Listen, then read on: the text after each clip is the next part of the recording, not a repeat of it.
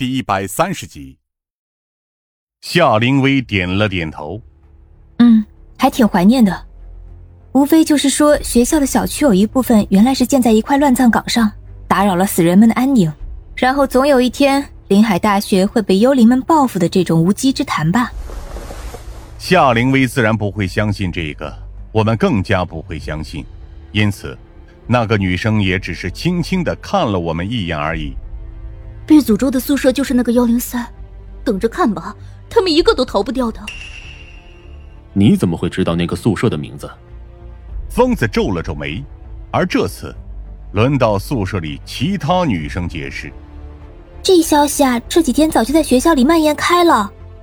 像是宿舍长的女生为难的说道：“毕竟警察每天都在搜查，我们也感到好奇，尤其是南寝那边，天天都在传过来不少消息呢。的确，这几天的学校论坛里也是相关的传言。”落雪担忧的说道：“校方试着在控制，但显然没办法禁止学生们的讨论。”女生们紧张的说道：“甚至就算是今天晚上的事情。”学校论坛里基本上也都在讨论，说是碎尸案。疯子焦头烂额的挠着头，最终也只能叹了口气。等我们离开之前，我还不忘问了一下那个说出诅咒的女生的名字——于小曼。她直视着我的双眼：“你是这场漩涡里的中心，警官。”哼，希望如你所言。我淡淡的笑了笑。转而才和疯子等人一起离开了女生宿舍。啊，看来是我们多心了吧。疯子苦笑道：“我们担心的恐慌根本就没影嘛。”夏灵薇也叹了口气：“嗯，年轻人确实是这样，比起恐慌，对于这类事情更多的是猎奇还有好奇心理，也不能怪罪他们。毕竟在这种环境里，表现出害怕的话，多少也会被人看不起吧。”我接着说道。总之，现在我们能确定有两个嫌疑人。然而，今天晚上的调查也只能就此止步，因为时间不知不觉已经到了十二点，我们只能暂时先回市区再说。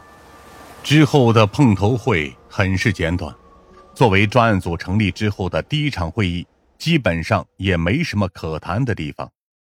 确定了，我们明天还要接着搜索校园里的相关目击者，以及一些。粗略的方针之后，疲惫的警员们便就此散去。我和疯子还有夏凌薇三人坐在会议室里，都没急着离开。我还是觉得应该从那个宿舍入手。我如实说道：“洛宾、孙和以及杨宇，现在看来，依旧是他们三个人的嫌疑最高。”疯子叹了口气：“哎，我也知道你所说的，但是现在……”我们完全没有掌握指向他们的证据，而且他们几乎都有不在场证明。万一他们都在撒谎呢？我下意识的说道。比如他们看上去互相敌对，但实际上在某些事情上有着一致的利益点，并且一直都在合伙隐瞒我们。疯子有些惊讶的看着我。你的意思是，他们合谋串供？夏灵薇皱紧眉头。这怎么可能？证明他们不在场的证据都很充分，而且根据他们的日常表现来看，彼此之间几乎也没有这样的矛盾。事实上，就连我自己都不知道为什么会冒出这种想法，可能只是单纯的因为对那个宿舍印象深刻而已。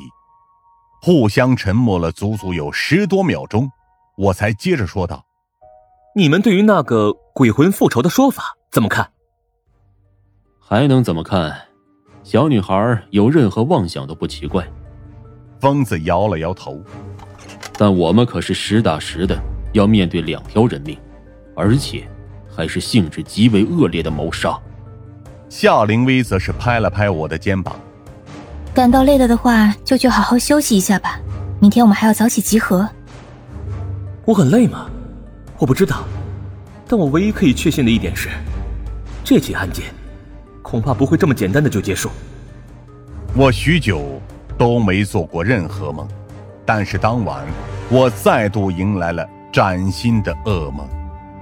但那个所谓的噩梦，并不像从前那样让我胆战心惊，相反，呈现在我眼前的是一个空旷的院落，院落内矗立着一棵枯槁扭曲的大树，树上则吊着一具已经开始腐烂的尸体。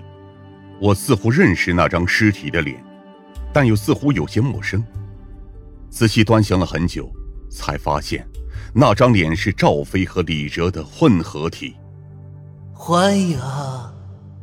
那具尸体对着我张开了已经腐烂的嘴唇。你是来陪伴我们的吗？我还没死。我几乎下意识的说道。很少有人能意识到自己是在做梦，但我竟然深切的体会到了这点。遗憾。那具尸体的表情并没有任何变化。那你是来救我们的吗？